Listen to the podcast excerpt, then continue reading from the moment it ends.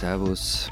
Grüezi. Und hallo, willkommen zur 184. Ausgabe unseres Transalpinen Podcasts mit Lenz Jakobsen, Politikredakteur bei Zeit Online, zurück in Berlin. Matthias Daum, Leiter der Schweizer Ausgabe der Zeit, der es auch noch gerade aus dem Krisengebiet Österreich nach Zürich zurückgeschafft hat. Mhm. So, so. Und Florian Gasser, Leiter der Österreichseiten der Zeit in Innsbruck. In unserer ersten Folge nach unserem Live-Auftritt bei der Buch Wien, vielen Dank für die vielen Leute, die da waren und vielen Dank äh, fürs Zuhören, reden wir über zwei Themen, die äh, liegen geblieben sind äh, durch unsere Live-Folge letzte Woche. Nämlich natürlich zum einen über das, was äh, in Sachen Corona los ist und da vor allen Dingen über die Impfpflicht. Österreich äh, prescht da ja voran, äh, nicht nur im Vergleich zu anderen Ländern, sondern so auch ziemlich europaweit, wenn ich es richtig auf dem Schirm habe. Und wir reden, tada. Vatikan, Vatikan. Ja, Vatikan ist äh, immer meine Blaupause für das, was in Europa so passiert. Was, Entschuldigung, Vatikan hat eine Impfpflicht. Mhm. Ja gut, aber demografisch gesehen nichts als sinnvoll. Bei so vielen Risikogruppen auf jeden Fall. Ich sag nur, es heißt immer, Österreich wäre das erste Land Europas und es stimmt einfach nicht. Vatikan. Okay, spätere Besserwissereien von Florian zur Impfpflicht äh, in dieser Folge. Außerdem wird er uns erzählen von seiner Begeisterung für Tankstellen und wir werden äh, versuchen, von unseren Tankstellenerlebnissen zu erzählen. Also Tankstellen und Impfpflicht.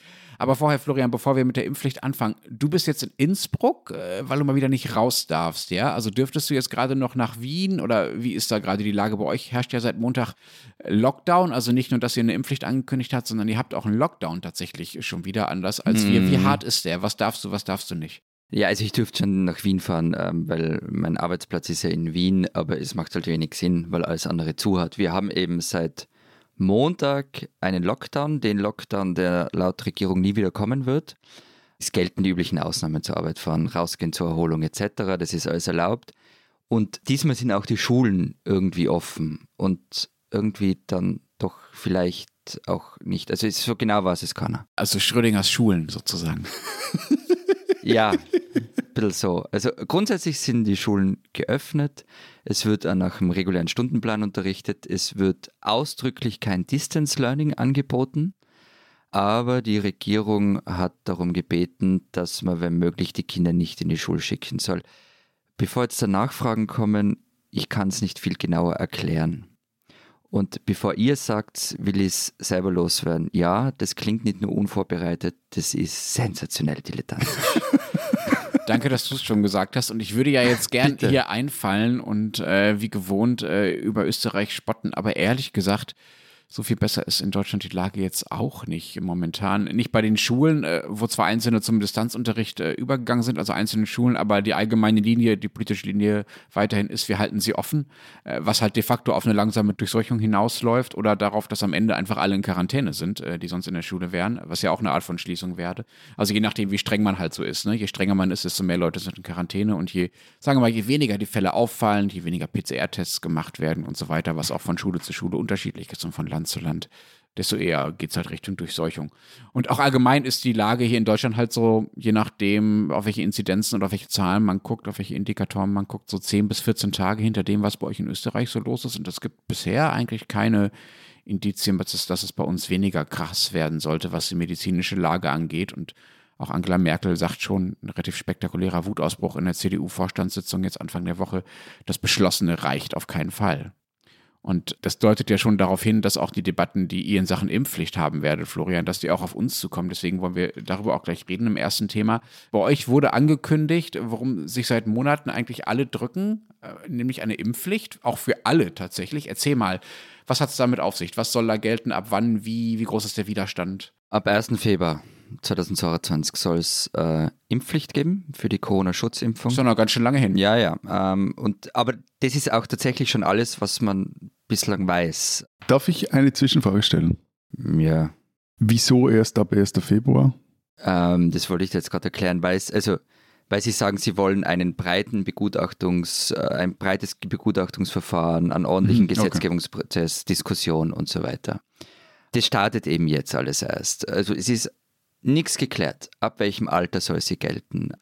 Was irgendwie gesagt worden ist, dass es bei Nichteinhaltung halt Verwaltungsstrafen geben soll. Ähm, man will aber zuerst zu einem Impftermin einladen und erst strafen, wenn der nicht wahrgenommen wird.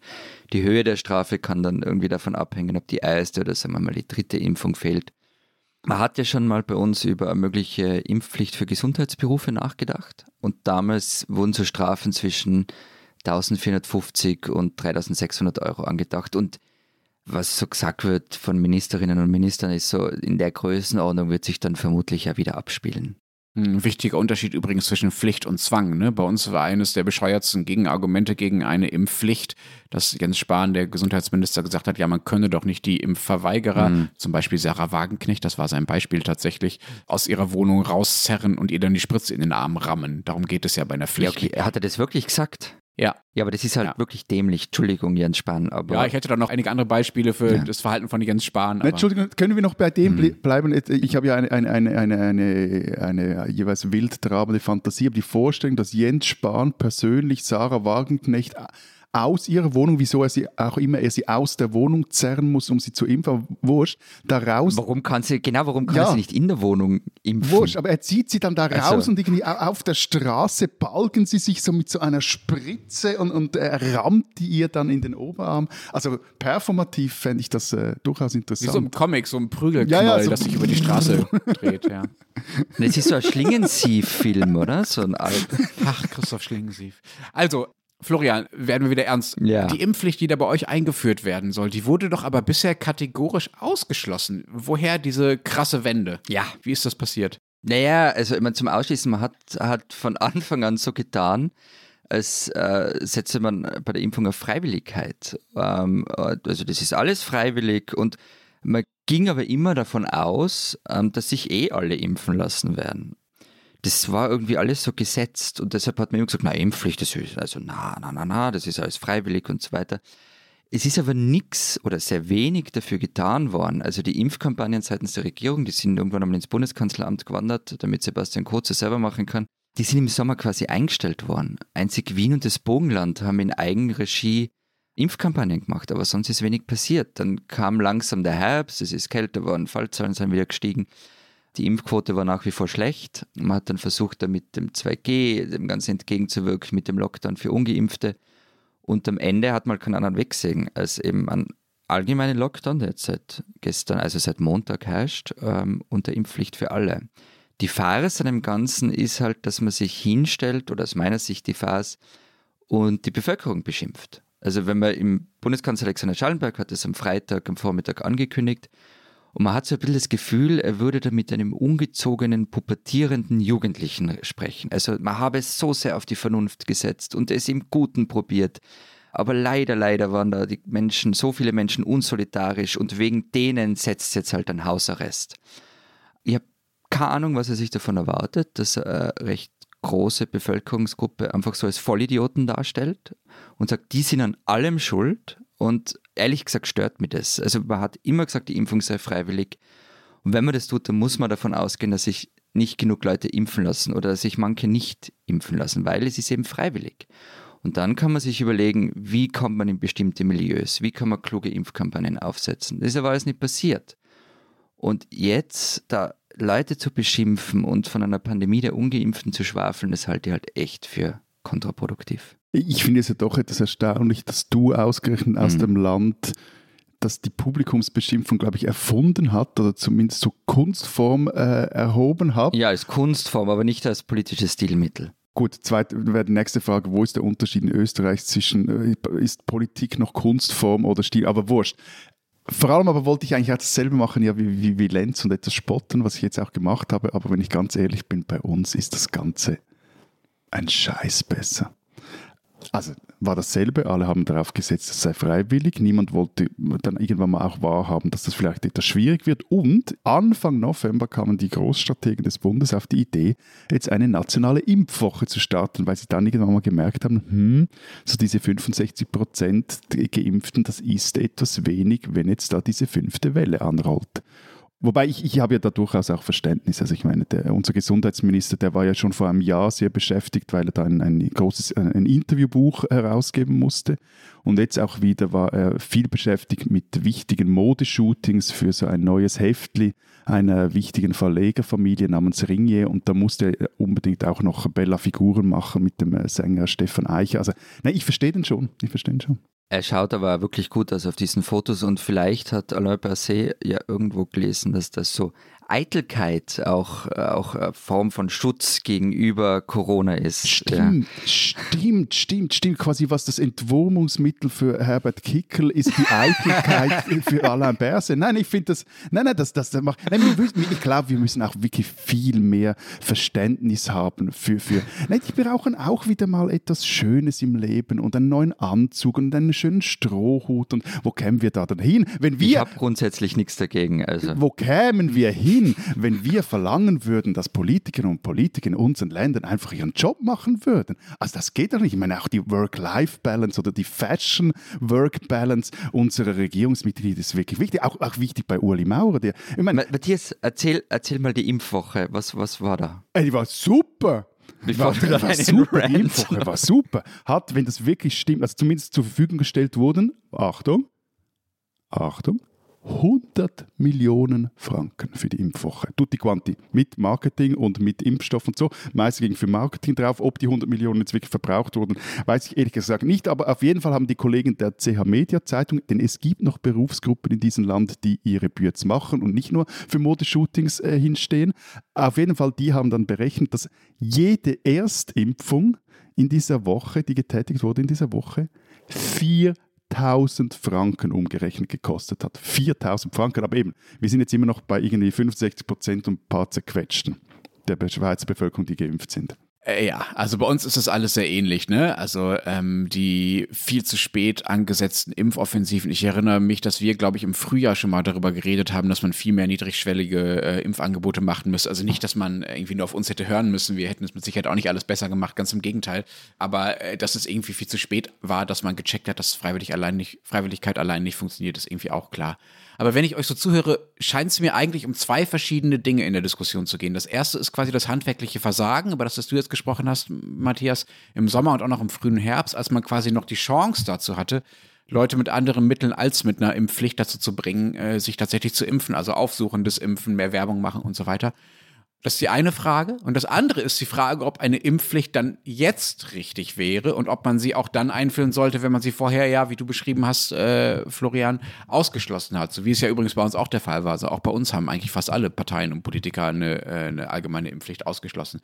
Lass uns mal zu diesem ganz Grundsätzlichen kommen. Ähm, findet ihr eine Impfpflicht an sich richtig oder falsch in, diesem, in dieser, in dieser Corona-Situation? Unabhängig von diesen ganzen Vorgeschichten, ja? Nee, ich, na, Nein. Ähm, ganz ehrlich, ich kann das nicht un unabhängig von der Vorgeschichte sehen. Aber fangen wir mal so an. Wir haben vor, vor ein paar Jahren, ich glaube vor drei Jahren, schon mal grundsätzlich über das Impfen geredet. Und da war die Welt nur im Normalbetrieb und ähm, ich habe keine Ahnung mehr, welche Position ich da vertreten habe. Aber an und für sich kann ich mir zum Beispiel äh, eine, eine Art Impfpflicht ähm, bei Masern oder anderen Sachen, also ich kann ihm schon was abgewinnen. Ich halte es nicht für völlig daneben. Ich halte sie eine Corona-Impfpflicht in Österreich jetzt ähm, für fehl am Platz. Ähm, wir haben 35 Prozent Ungeimpfte von der Gesamtbevölkerung. Ähm, da sind alle ungeimpften Kinder dabei. Und dann gibt es die Zahlen vom Aus Austrian Corona Panel Project von der Uni Wien. Ziemlich tolles Projekt. Und ähm, die Zahlen sagen uns, dass ein knappes Drittel von diesen 35 Prozent äh, nur zu erreichen wäre. Also die, die sind entweder zögerlich oder da sind ja Leute dabei, die sagen, ja, nein, ich hole mir jetzt eh die erste Impfung. Dazu kommen von, sind normal 10% Kinder unter 14, die großteils auch noch nicht geimpft sind. Also sind wir bei 24%. Und von den restlichen 15%, die die Impfung derzeit generell ablehnen, sagt wieder ein Drittel, dass sie sich mit dem neuen Impfstoff impfen lassen würden. Die Zahlen sind nicht neu, die sind kein Geheimwissen. Ähm, und jetzt hätte man natürlich Kampagnen und Strategien entwickeln können, um genau diese Leute anzusprechen. Aber das geht halt nicht, wenn man die Pandemie für beendet erklärt hat. Und normal, dann stellt man lieber diese 35 Prozent der Bevölkerung als die Doofen hin, wo man übrigens auch alle Kinder dann mit reinnimmt, weil die sind ja auch ungeimpft. Ja gut, ich finde, Kinder kann man generell ab und zu einfach mal beschimpfen, das finde ich schon okay. ja, okay. Aber, ähm, und also na, ich halte der Impfpflicht für den falschen Weg und abgesehen davon bringt sie uns akut äh, ja gar nichts. Langfristig natürlich schon, also wenn sich die Leute impfen lassen, klar. Gut, aber, aber ich finde, also die haben ja sicher recht von diesem Austrian, wie heißt das, Austrian Corona Panel Project. Ja, genau. Klingt ja wie eine Fusion-Band aus den 80ern, aber wurscht. Aber ich meine, das mit dem, dem neuen Impfstoff, ich würde mich dann das, das ist doch Quatsch mit Soße. Das ist so diese Richard David, die Frisur brecht Ausrede von jenen, die, wenn, wenn dann ein neuer irgendwelchen medizinideologischen Privatrichtlinien entsprechender Impfstoff erhältlich ist, dass die dann eh wieder flugs irgendwas anderes finden, weshalb sie sich jetzt doch nicht impfen lassen. Mm, na, also kann gut sein, wir werden es dann erleben. Ähm, meine Vermutung wäre, dass es für viele schon ein Exit ohne Gesichtsverlust ist. Wenn du zu Halbjahr gegen die Impfung warst und dann kommt ein neuer Impfstoff, dann kannst du sagen, ja, okay, na, das ist halt kein mRNA-Impfstoff, mit dem lasse ich mich impfen und dann stehst du irgendwie vor deiner Peer Group. Nicht blöd. Ich, ich ja, habe keine Ahnung, also wie das argumentiert wird und was da gewartet wird. Ähm, ja, das magst du für absurd oder für Quatsch halten. Es sind halt Realitäten. Ähm, und du kannst natürlich die wie unser Bundeskanzler hinstellen und die Leute beschimpfen. Aber ob man so das Verhalten von irgendjemand ändert, weiß ich nicht. Du hast mich jetzt wirklich mit eurem Bundeskanzler, so, das muss ich jetzt kurz sagen lassen, du hast mich jetzt wirklich mit eurem Bundeskanzler verglichen? Ja. Mit Verlaub, ich wurde erst vor 1200 Stunden angelobt. Brüder im Geist. okay. du, du bist wirklich krach an diesem Dienstagmorgen, an dem wir diesen Podcast aufnehmen. Nein, ernsthaft. Also ich meine, das mit den Kindern ist nochmals eine andere Sache. Ähm, also nicht mit dem Kinder beschimpfen, sondern mit dem Kinder impfen. Und äh, vor allem, weil dort, also jetzt zumindest in der Schweiz, auch die, die hiesige Heilmittelbehörde eine unglaublich komische Rolle spielt. Also die spielt schon bei diesen Booster-Impfungen eine komische Rolle. Da muss jetzt die, die Impfkommission denen wirklich äh, Dampf unter dem Hintern machen, damit die das endlich dann irgendwann mal freigeben, obwohl schon in anderen Ländern Millionen geboostert wurden und auch in anderen Ländern schon Millionen oder zumindest Hunderttausende von Kindern unter zwölf geimpft wurden. Also da ist auch so diese ganze, äh, wie sagt man so, Medikamentenkontrollbürokratie, zumindest in der Schweiz, die ich jenseits finde und die ist einfach nicht krisenfähig. Punkt. Gleichzeitig glaube ich aber auch nicht an diese alles lösende Kraft der sanften Bitti-Batti-Pädagogik. Oder um, um eure ehemalige Präsidentin des obersten Gerichtshofs, eine Österreicherin, zu zitieren, die Freiheitsrechte gelten nicht unbeschränkt. Die Freiheitsrechte kann man einschränken, weil ein höherwertiges Interesse gefährdet ist und die öffentliche Gesundheit ist ein höherwertiges Interesse. Punkt. Irmgard Gries heißt die übrigens, die du da zitiert Gute hast. Frau. Womit ich einverstanden bin, ja, eine Bitti-Betti-Pädagogik glaube ich auch nicht. Also bin ich völlig bei dir. Hm. Zwei Dinge. Das erste ist, äh, Florian, ich habe den Eindruck, du redest halt noch über die Fehler von gestern. Ich stimme dir ja völlig zu, dass es besser gewesen wäre, die Leute anders zum Impfen zu kriegen. Aber jetzt gegen eine Impfpflicht zu argumentieren mit der Begründung, ja, äh, man sollte doch warten, bis sie das freiwillig tun. Sorry, aber die Situation ist doch bei euch noch drastischer als bei uns. Dafür scheint die Zeit halt einfach nicht mehr zu reichen. Und das ist der Punkt, auf den ich eigentlich machen will in Sachen Impfpflicht. Was ja jetzt gerade passiert, ist, dass wir einen ungeheuren Konflikt, einen gesellschaftlichen Konflikt haben zwischen Geimpften und Ungeimpften. Ne? Also ihr redet darüber, ob und wie man den Ungeimpften noch gut zuredet, ob man nur nett zu ihnen sein soll oder auch streng. Und mir geht es ja auch so, dass ich hin und her gerissen bin, einerseits zwischen Wut äh, auf Ungeimpfte, um es mal ganz ehrlich zu sagen, und dem Anspruch an sie, dass sie halt ihren solidarischen Beitrag leisten und sich irgendwie impfen lassen. Und ich mir überlege, wie man sie wohl am ehesten dazu kriegt, ja, was eine völlig, völlig irre Konstellation ist einfach. Und dieser Konflikt zwischen Geimpften und Ungeimpften hat halt ein gewaltiges gesellschaftliches Konfliktpotenzial. Und ab einem gewissen Punkt ist es dann auch Aufgabe von Politik, diese Konflikte quasi an sich zu ziehen und für die Gesellschaft zu lösen, damit sie nicht äh, quasi auf der Straße ausgetragen werden. Ich will jetzt keine Horrorszenarien an die Wand malen, aber es ist irgendwann auch nicht mehr Aufgabe äh, des Einzelnen, solche Konflikte zu lösen, sondern Aufgabe der Politik als Vertretung der Gesamtheit solche Konflikte zu lösen. Markus Söder und Winfried Kretschmann, übrigens eine sehr unwahrscheinliche Allianz, ne, da im Süden, also der grüne Ministerpräsident und der CSU-Ministerpräsident, haben am, äh, jetzt am Dienstagmorgen einen sehr bemerkenswerten Gastbeitrag in der FAZ geschrieben, in dem sie für eine allgemeine Impfpflicht werben. Ich zitiere mal daraus. Es heißt da drin, Nein, die Gesellschaft droht nicht daran zu zerbrechen, wenn der Staat die Dinge in die Hand nimmt und eine Impfpflicht einführt. Aber sie droht dann zu zerbrechen, wenn er die Dinge treiben ließe. Um gesellschaftlichen Zusammenhalt herzustellen, muss der Staat den Konflikt nun demokratisch entscheiden und ihn aus der Gesellschaft herausziehen.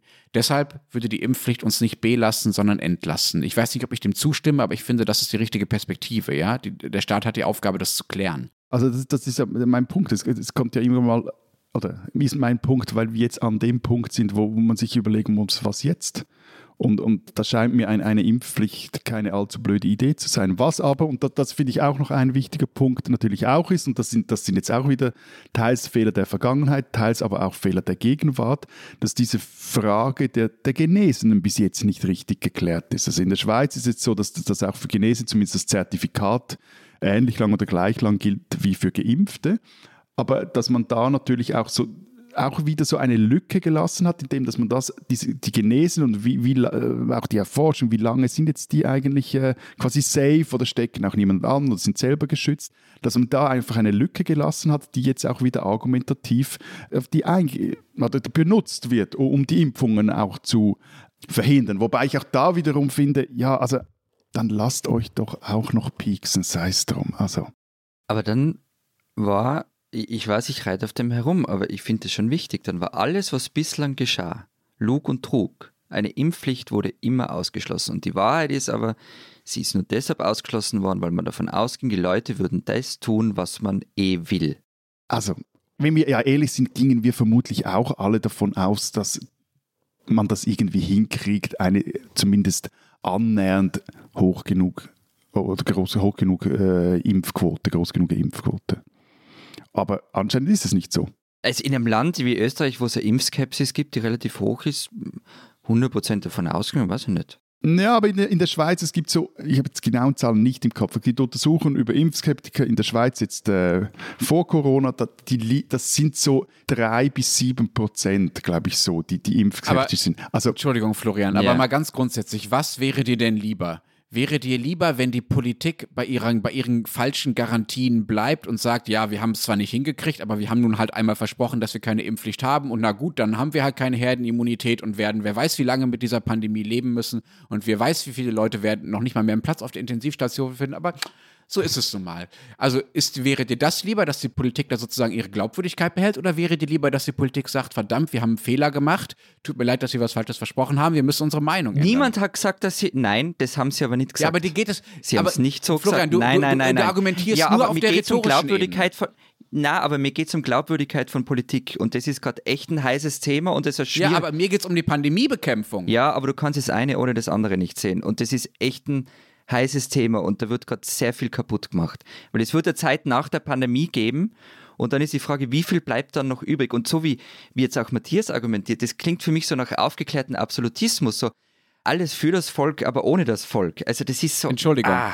Aber die Zeit nach der Pandemie muss auch Österreich erstmal erreichen. Und dazu müssen mehr Menschen geimpft werden. Und sich jetzt darüber Gedanken zu machen, was danach mit der Glaubwürdigkeit der Politik ist, halte ich für richtig, finde ich wichtig, sollten wir tun und muss man zusammendenken, stimmt alles. Aber dass du die ganze Zeit kein Wort darüber verlierst, dass man verdammt nochmal mehr Leute, impf, geimpfte Leute in Österreich haben muss, damit die Lage auf den Intensivstationen besser wird, das finde ich auch schräg. Also die, du kannst das ja auch nicht ignorieren. Na, die Impfpflicht wird es akut nicht machen. Die wir im Februar Februar ein. Also es ist nicht so, dass diese Impfpflicht jetzt dafür sorgt, dass nächste Woche die Lage auf den Intensivstationen anders ist. Dafür haben wir den Lockdown damit es in den nächsten Wochen sich etwas normalisiert. Der Lockdown ist auch notwendig. Also er ist absolut notwendig. Gut, Warnung vor der fünften Welle gibt es schon lange, aber gut. Äh, Lenz, na, entschuldige Lenz, äh, sage ich ja nicht. Ich finde es auch wichtig, dass, wir, dass die Leute geimpft werden. Ich finde es wichtig, dass man da Maßnahmen ergreift. Die 2G-Regel, die in Österreich eingeführt worden ist, beziehungsweise 2G Plus, in gewissen Bereichen, finde ich alles richtig und wichtig.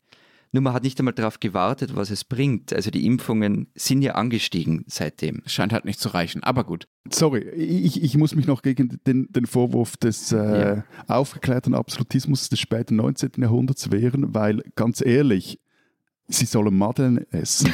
Also, aber bevor wir uns jetzt hier, also wenn schon, dann das Original, aber bevor wir uns jetzt hier noch gegenseitig Entwurmungsmittel verschreiben, ich meine, einer der dümmsten. Sind eh ausverkauft bei uns. Das ist irre, ne? Das ist, das passiert einfach so in Österreich und das ist, es passiert aber so viel anderes irre, dass es es doch nicht mal in diese Sendung schafft, dass bei euch Leute sterben, weil sie Entwurmungsmittel nehmen. Hm. Ja. Und, und irgendein Schweizer hat sich in Aktien dieser Entwurmungsmittelfirma investiert. Aber wurscht. Surprise, surprise. das war jetzt eine Behauptung. Nein, aber ich meine, eine, ich glaube, darauf können wir uns ja einigen. Einer der dümmsten Fehler der Politik und auch der Medien. Und ich glaube, wir müssen da auch unser eigenes Medium nicht ausnehmen, war ja, dass die Politik gewisse Dinge einfach kategorisch ausgeschlossen hat, wird es nicht mehr geben, wird es nie geben. Und die Medien auch noch so eine gewisse Idee befeuert haben, von wegen Freedom Day, von wegen wir brauchen jetzt eigentlich gar nichts mehr, das ist jetzt fertig mit der Pandemie, ja auch auf diesen Zug aufgesprungen sind. Darauf können wir uns einigen. Freue mich, dass wir das haben. Übrigens, es gibt das Versprechen in Österreich, dass der Lockdown für Geimpfte am 13. Dezember endet. So viel dazu. Ja, Matthias, was du gerade erwähnt hast, also äh, dass da Dinge ausgeschlossen wurden, ähm, vor allen Dingen von Politik, aber auch, sagen wir mal, mit Begleitung von Medien, äh, die man nicht hätte ausschließen sollen, das stört mich auch. Vor allen Dingen, weil ja einfach nicht absehbar war, äh, wie es um die zukünftige Notwendigkeit dieser Maßnahmen eigentlich steht. Also eine Impfpflicht auszuschließen, halte ich eigentlich äh, für unseriös, gerade zu so, einer, zu so einem frühen Zeitpunkt in der Pandemie, wie das bei uns und bei euch ja äh, generell geschehen ist. Aber ehrlich gesagt, ähm, wäre es doch auch irre, dass das, was ich gerade meinte, jetzt aus Prinzip einfach beim Nein zu bleiben. Der Fehler ist eh gemacht, die Glaubwürdigkeit ist weg und im Zweifel halte ich es dann auch für eine politische Qualität, seine Meinung zu ändern. Ja? Also wenn die Realität sich ändert oder sich anders entwickelt, als man gehofft hatte, dann hat man halt einen Fehler gemacht, aber da muss man ja trotzdem auf die veränderte Realität reagieren. Ich finde jedenfalls, dass die Entscheidung über Impfpflicht allein nach, sagen wir mal, sachpolitischen, also medizinischen Gründen getroffen werden sollte und nicht aus den Gründen, ja, wir dürfen unsere Meinung nicht ändern. Ne? Lenz, mach mal eine Prognose, kommt sie bei euch? Ja, gute Frage. Ich glaube ja es gibt mittlerweile relativ viele Ministerpräsidenten und Politiker, äh, die sich dafür aussprechen. Ähm, die größte Hürde tatsächlich ist, dass ähm, vor allen Dingen mit der FDP, aber auch mit den Grünen und mit der SPD zwei Parteien äh, in der Regierung sind, die ähm, die Impfpflicht eigentlich zuletzt relativ deutlich abgelehnt äh, haben. Also es kann gut sein, dass sie kommt. Wir haben ja schon, sind ja schon in der Umsetzung der Impfpflicht für einzelne Berufsgruppen. Hm.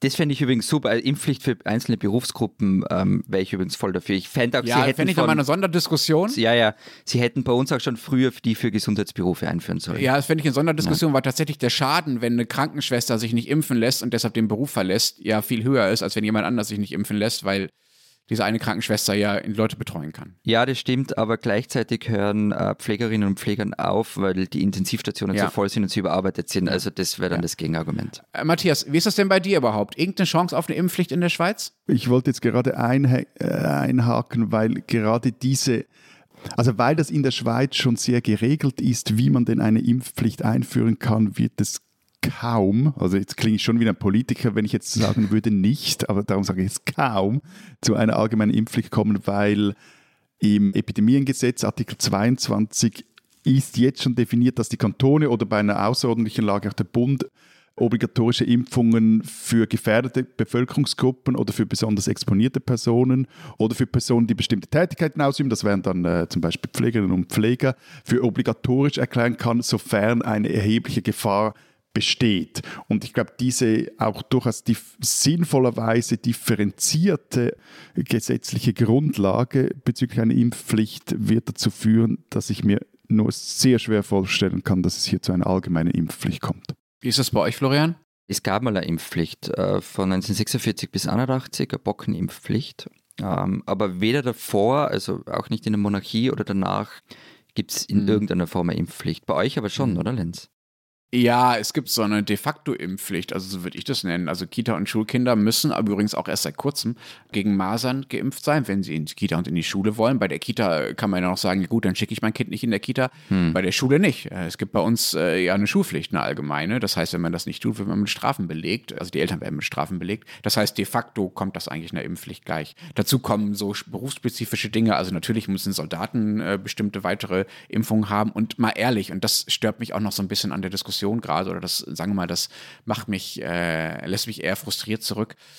Wer in bestimmte Länder fährt, einfach um da schön Urlaub zu machen, der lässt sich völlig selbstverständlich gegen Gelbfieber impfen. Da wird, das überhaupt, wird überhaupt nicht drüber diskutiert. Das macht man einfach so, ja, ohne groß darüber nachzudenken. Und ich finde es ehrlich gesagt ziemlich erschreckend, äh, wie diese Corona-Impfung, obwohl wir über sie ja viel, viel, viel, viel besser informiert sind als über alle anderen Impfungen, die wir uns so im Laufe unseres Lebens in unsere Arme jagen oder auch nicht, dass genau diese Impfung, über die wir viel besser informiert sind, bei so vielen auf so große Ablehnung stößt. Und ich halte das ehrlich gesagt für ein, letztlich für ein Zeichen, dass die öffentliche Debatte dazu nicht besonders gut funktioniert hat und tatsächlich möglicherweise am Ende mehr Schaden angerichtet hat, als dass sie genutzt hat. Diese Deutsche sollten Sie kennen. In den bisherigen 183 Folgen, dreieinhalb Jahren unseres Podcasts, habe ich mich angelegt äh, mit Lehrerinnen und Lehrern, mit Studierenden, mit Ostdeutschen sowieso, die waren zu Recht andauernd auf mich sauer, Süddeutsche auch ständig mit gutem Grund sauer auf mich.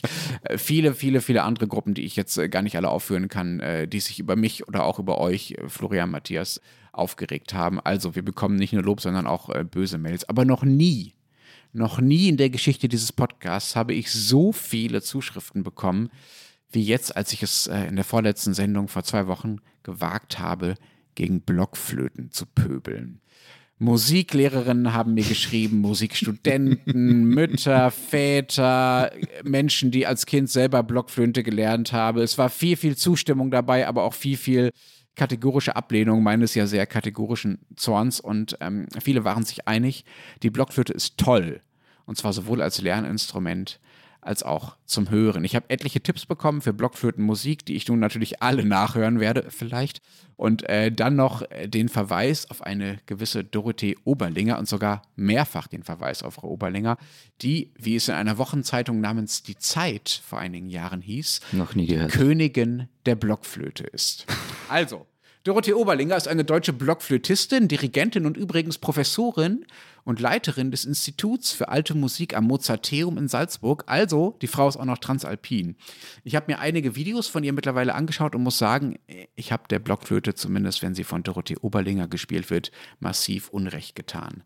Die Blockflöte genauer gesagt, Dorothee Oberlinger kann sowohl Barock als auch neue Musik auf ihr spielen und für das schweizerische Musikprojekt von wegen Transalpin namens Yellow hat sie äh, für eines deren Stücke gleich sechs verschiedene äh, Flötenspuren eingespielt. Das klingt tatsächlich ganz fantastisch.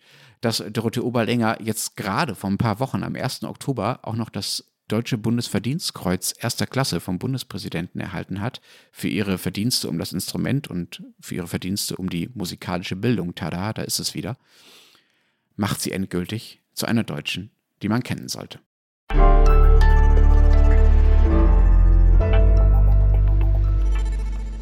Meinst du, wir erhalten auch irgendwann mal ein, das Bundesverdienstkreuz für unsere Verdienste Um was? Um was? für die Matthias? transalpine Völkerverständigung? Ich will den, ich will den Professorentitel verliehen bekommen. Es geht nämlich in Österreich. Das wäre so mein. Das, das fände ich aber Ja. auch sehr gut. Das geht bei Ja. euch auch sehr leicht, oder? Also du Das musst eigentlich nur einmal an, der Volks einmal an der Volkshochschule was machen, schon bist du Professor, oder? Habe ich das falsch im Kopf? nein, nein, da musst du überhaupt nichts an der Volkshochschule machen. Den Professorentitel kannst du vom Bundespräsidenten einfach verliehen kriegen. Ha.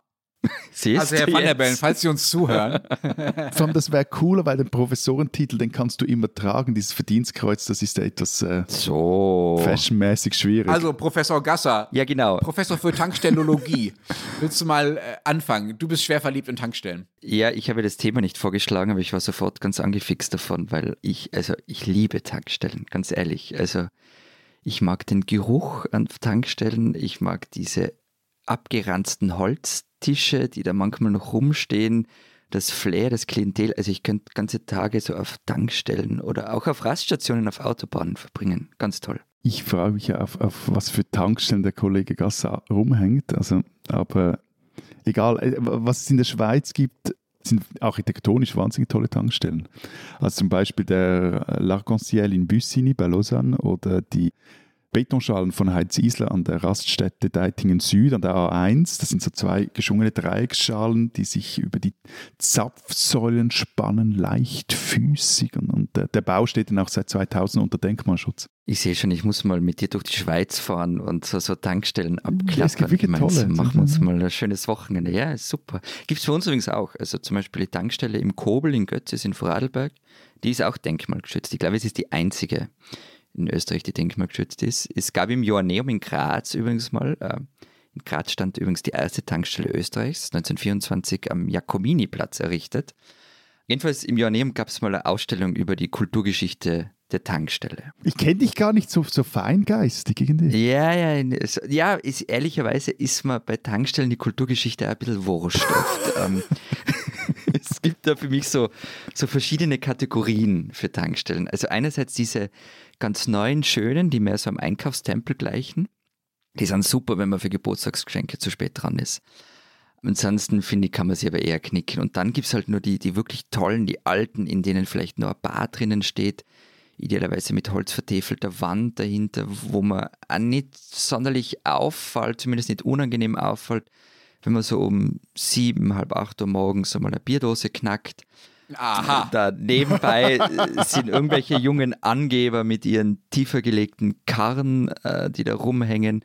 Dazwischen, das ist immer dann so das Highlight, wenn so, so eine verirrte holländische Familie mit dem Wohnmobil auftaucht, die irgendwie entweder nicht mehr auf die Autobahn finden oder nicht zum Brenner finden oder was auch immer und dann halt da mal frühstücken. Das ist so meine Tankstellenwelt. Florian, kennst du diese, diese alten Kinderbücher, Meine kleine Stadt, wo, ne, so eine kleine idyllische Stadt Ja. und dann geht man zum Bäcker und dann wird, wird so, werden so die lesenden Kinder eingeführt äh, darin, was es so alles gibt in der Mhm. Stadt. Für dich könnte man oder für deine Kinder könnte man mal meine kleine Tankstelle machen, das Wimmelbild an der, an der Tankstelle. Bitte. Alles, alles ist Bitte, dabei. kaufe ich sofort. Aber Ali Mitgutsch hat doch sicher irgendwann mal ein Wimmelbild von der Tankstelle gezeichnet. Davon gehe ich fix Ich kenne es nicht, aber dann bitte jetzt. Ähm, kennt ihr die Raststätte Frankenwald? Die Nein. ist an der inneralten innerdeutschen Grenze. Also man kommt da vorbei, wenn man, sagen wir mal, vom Süden so östlich nach Berlin hochfährt.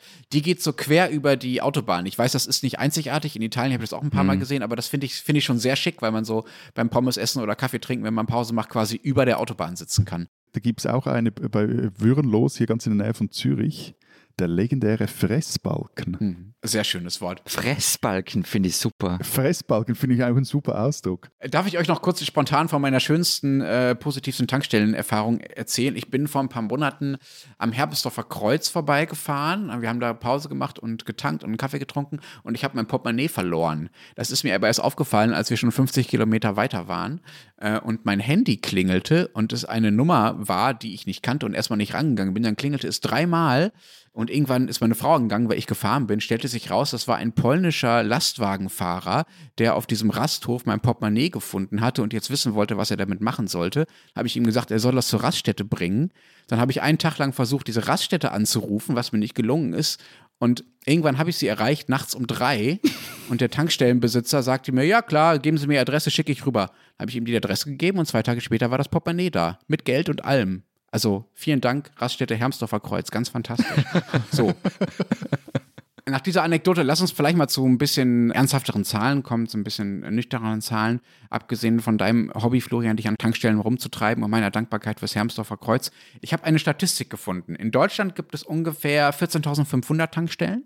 In Österreich 2700. Und wer jetzt findet, dass das schon viel ist, weil wir ja alles mal 10 nehmen müssten, eigentlich ungefähr, um die Verhältnisse hinzukriegen, der wird überrascht sein, wenn er hört, dass es in der Schweiz sage und schreibe 3300 Tankstellen gibt, verhältnismäßig also mehr als doppelt so viel wie in Deutschland. Also da äh, scheint etwas äh, sehr besonders zu sein bei euch in der Schweiz. Kannst du das erklären, Matthias? Nein, kann ich nicht. Ich habe es nicht, Ja, schade. ich hab's nicht herausgefunden, wieso dem so ist. Es sind, glaube ich, sogar 3400 Tankstellen. Das eine ist irgendwie, würde ich mal sagen, so eine, eine historische Erklärung. Viele klein, also so eine kleinteilige KMU-Wirtschaft, bei der dann jeder noch so nebenan irgendwie eine Tankstelle macht. Generell halt ein kleinteiliges Land. Für die letzten Jahre und Jahrzehnte, glaube ich, aber stimmt eher eine andere, würde ich eine andere These aufstellen. Und zwar herrscht in der Schweiz ein recht strenges Ladenöffnungszeitenregime, auch in den größeren Städten. Und äh, besonders sonntags darfst du da nur unter gewissen Bedingungen deinen Laden offen halten oder auch nur gewisse Läden dürfen offen halten. Und zu diesen Bedingungen gehört unter anderem, wo dein Laden steht. Das heißt, wenn er in einem Bahnhof ist oder in einem Flughafen, dann äh, darf er sonntags offen haben oder eben auch an einer Tankstelle. Und deshalb sind Tankstellen nicht mehr nur für Mineralölhändler interessant, sondern vor allem für die Detailhändler. Denen geht es aber nur in zweiter Linie oder dritter Linie ums Benzin und den Diesel, sondern die interessieren sich vor allem für das Geschäft mit den Tankstellenshops. Und dadurch entstand über die letzten Jahre und Jahrzehnte ein regelrechtes Parallelsupermarktnetz in der Schweiz, sowohl in den Städten als auch im ländlichen Raum. Das führt dann dort vor allem zu absurden Situationen, dass die wichtigste Einkaufsgelegenheit irgendwo zwischen den Ortschaften liegt, eben äh, neben oder in einer Tankstelle. Ja, also das Phänomen ist eins zu eins äh, bei uns auch zu beobachten. Ganz kurz so zum anderen, warum gibt es mehr bei uns? Ich würde ja behaupten, ähm, dass es auf ganz viele Dinge zutrifft, die es jetzt pro Kopf mehr in Österreich gibt, als es in Deutschland gesamt gibt. Also wahrscheinlich bei Supermärkte, Bankfilialen und so weiter. Korruption. Oh, das ist dick. Na, was, was schon stimmt, äh, was du erzählt hast, die Margen für Tankstellen sind überall geringer geworden. Und das, was du beschreibst, Matthias, ist bei uns oft so in einer Kombi zu sehen. Also irgendeine Supermarktkette verpartnert sich mit einem Mineralölhersteller. Das gleiche ist mit, mit, mit den äh, Geschäftsöffnungszeiten, die sind bei uns ja auch sehr streng. Und eben die Tankstellenshops sind die, die am Sonntag offen haben. Und das ist je nach Lage auch ziemlich attraktiv mir geht es gleich Matthias. Ähm, ich habe keine Ahnung, woher das kommt, dass wir so viele Tankstellen haben. Es gibt eine Sache, nämlich den Tanktourismus. Ich habe da mal eine Zahl gelesen, die schwirrt irgendwie so herum, nämlich soll angeblich ein Viertel des Treibstoffs, der an österreichischen Tankstellen verkauft wird, auf den Tanktourismus entfallen. Und bei uns ist nämlich vergleichsweise relativ günstig zu tanken. Ähm, das war früher mal anders. Als ich Kind war, hat man, wenn möglich, irgendwo in Deutschland oder sonst wo getankt. Mittlerweile ist es umgekehrt. Ich habe ja vom Tanken nicht wirklich eine Ahnung, aber normalerweise sind es auch eher die Schweizer, die nach Deutschland zum Tanken fahren. Anscheinend hat sich das mhm. aber in den vergangenen Monaten geändert, ähm, hat aber auch mit heißt, diesen Lieferschwierigkeiten äh, zu tun. Aber äh, es geht das Gerücht, dass äh, in grenznahen Tankstellen häufiger deutsche Tanktouristen anzutreffen sind. Vielleicht liegt es halt generell daran, äh, wer so durch eure Länder alles fährt. Also ihr seid einfach extreme Transitländer, ne? Ja, ja. Ich weiß einfach nicht, ob das stimmt. Also ja, aber ich meine, die Transit... Transitländer sind wir schon. Ja, ja, aber das die schon, Frage ist, ob Entschuldigung, diese ja, ja. paar Tankstellen auf den Autobahnen so viel ausmachen. Nein, aber das macht ja dann äh, in der Summe nicht. Also die sind zwar groß und die sind fancy und teilweise sehr toll gebaut und so, aber die Summe, die Summe erklärt das nicht. Stimmt, da werden nicht plötzlich alle Genau. drei Kilometer eine Tankstelle Ja. hingepflanzt, nur weil die Deutschen vorbeifahren. Das stimmt schon auch, ja, ja, ja. Aber was ich ja finde, ich eben, ich besitze selber kein Auto, also bin von dem her hier etwas ein Laie, kann euch mehr über Velopumpen erzählen, aber mir ist in der Schweiz in den vergangenen Jahren, wenn ich dann mal unterwegs war, nie mehr ein klassischer Tankwart begegnet. Also so einer, der dir auftankt, das ist alles so Self-Service-Zeugs. Aber gehst du nicht auch zu, zum Fahrradaufpumpen äh, zur Tankstelle? Nein, weil ich, weil ich an meinem Fahrrad kein, wie heißen die, kein Schraderventil Ah, okay. habe, sondern ein... äh, Okay, also zu, zu den Tankfahrten. Ich bin vor ein paar Wochen mal ähm, das erste Mal seit ewigen Zeiten mit dem Auto von Wien nach Innsbruck gefahren, weil ich ein paar Sachen transportieren habe müssen. Und dann waren wir an einer Raststätte irgendwo in Ober- Oberösterreich, keine Ahnung mehr, wie die Kassen hat, bleiben bei einer Zapfsäule stehen, weil wir eben zuerst tanken wollten. Und dann kommt plötzlich ein Tankwart daher und fragt, was er tanken soll. Das habe ich seit x Jahren nicht mehr erlebt. Ich habe gar nicht gewusst, dass es das noch gibt, weil bei uns ist eigentlich gleich, Matthias, es gibt auch keine Tankwarte mehr. Irgendwie finde ich das ja ein bisschen schade, aber noch furchtbarer finde ich diese Tankstellen, bei denen man direkt an der Zapfsäule bezahlen kann. Also wo so überhaupt kein Tankstellen-Feeling mehr aufkommt, weil man sich eigentlich nur auf der, bei der Zapfsäule rumtreibt. Also ich will ja dann, ich will tanken und dann möglichst lässig reingehen und dann so irgendwie die sieben und der Fleischkassemmel bitte. So, das, Eine Bitte, erzähle mir nie mehr, ja. ich oder Lenz seien Snobs. Also man vermutlich wäscht ihr auch sonntags je- jeweils ein Butler Dagobert deinen alten Peugeot oder so. Es ist ein Renault, aber den Unterschied wurscht. kennst du halt nicht. Aber nochmals ernst, also ich, ich, ich frage mich ja, was machen eigentlich all diese Tankstellen, wenn mal in naher Zukunft nur noch E-Autos über unsere Straßen gleiten? Also da braucht es ja dann nur noch so einen gewissen neuralgischen Punkten für eben die von Lenz vorhin erwähnten Transitfahrer, irgendwelche leistungsstarken Aufladestationen, bei denen man in einer Kaffeelänge seine Batterie aufladen kann. Aber die meisten Autobesitzer, die werden ja dann ihre Karren äh, vermutlich ja zu Hause aufladen. Ich muss gestehen, dass ich mir über das noch nie Gedanken gemacht habe, aber so wie du es erzählst, macht es so- mir ne? Angst. Gell? Florians spezifische Dystopie, das Ende der Tankstellen. Da, da, Aber das da. heißt, also laut, laut der These verschwinden die an den Autobahnen nicht, aber die innerstädtischen Tankstellen und so würden verschwinden. Nach dem Gedanken. Das wäre jetzt so eine These. Und überall wird Blockflötenmusik gespielt. Wenn es Stairway to Heaven ist, ist voll okay. Und Full on the Hill.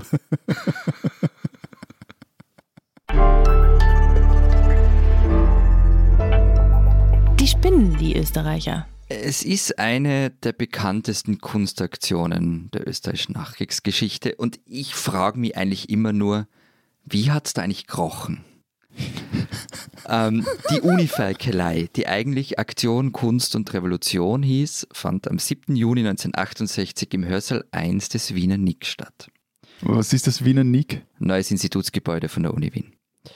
Und ähm, wer jetzt gerade frühstückt neben dem Podcast, der hat halt echt Pech gehabt. Weil Wikipedia erklärt die Aktion so. Es ging um Nacktheit, das Verrichten der Notdurft, Masturbation, Auspeitschen, Selbstverstümmelung, das Verschmieren der eigenen Exkremente am eigenen nackten Körper und das Erbrechen durch Reizung des Ösophagus vermutlich und das alles unter Absingen der österreichischen Bundeshymne und auf der ausgebreiteten österreichischen Nationalflagge. So. Mit dabei war da eigentlich alles, was so im Wiener Aktionismus Rang und Namen gehabt hat oder später bekommen hat. Günter Bruß und Peter Weibel zum Beispiel und Oswald Wiener. Oswald Wiener übernahm bei der Falkelei die Rolle des Vortragenden. Er referierte unter anderem über künstliche Intelligenz. Er kam dann in Untersuchungshaft, flüchtete nach Berlin, gründete ein Lokal, in dem sich Künstler tummelten und in dem seine Tochter Sarah erste Schritte als Köchin unternahm. 1969 erschien sein Hauptwerk, Die Verbesserung von Mitteleuropa, Roman. Ein zentrales Buch der österreichischen Avantgarde, das sich an Wittgenstein abarbeitet, an Kybernetik und gleichzeitig so eine Art Cyberspace vorwegnimmt. Der hast halt bei ihm Glücksanzug, äh, das ist so ein Bioadapter, der den Menschen vollständig umhüllt und alle leiblichen wie seelischen Zustände simuliert und immer weiter verbessert. In Berlin studierte Wiener Mathematik und Informatik und zog später nach Dawson City in Kanada, eine Stadt, die ist wirklich am Ende der Welt. Er ist dann zurückgekommen, war bis 2004 Professor für Ästhetik an der Kunstakademie Düsseldorf und nannte sich selbst immer Zivilkonsulent in allen Fragen der Lebensart. Vergangene Woche, am 18. November 2021, ist Oswald Wiener gestorben dass er einer der ganz Großen in Österreich war und immer bleiben wird. Dafür spinnen wir Österreicher zwar nicht so richtig, aber auf eine ganz, ganz tolle Art und Weise vielleicht dann doch.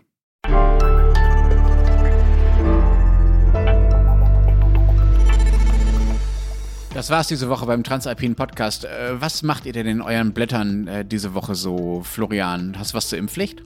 Wir haben einen Text von Irmgard Gries darüber, welches Bild die Politik so abgeben hat und wer eigentlich in die Politik geht, welche Menschen sich Das ist diese ehemalige äh, Verfassungsgerichtspräsidentin, ja? OGH, oberste Gerichtshofpräsidentin, genau, die Matthias zitiert hat. Wir haben eine Geschichte von äh, Corinna Milborn, die sie uns aufgeschrieben hat über einen Mann, der äh, Corona-Leugner war, auch berühmt wurde, damit eine eigene Partei gegründet hat und jetzt an Corona gestorben ist, weil er auch unter anderem, weil er aus dem Krankenhaus gegangen ist, um sich selbst zu behandeln.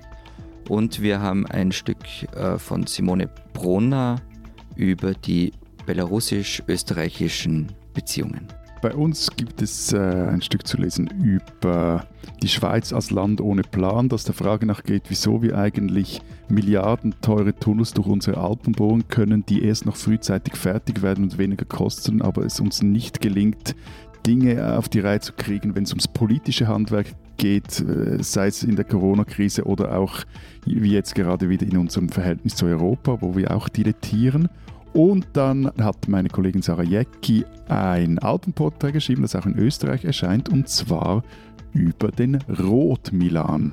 Ein Vogel, ein Greifvogel, der in der Schweiz boomt und gedeiht, aber in Österreich noch immer darbt. Jetzt ist der Frage nachgegangen, an was liegt das?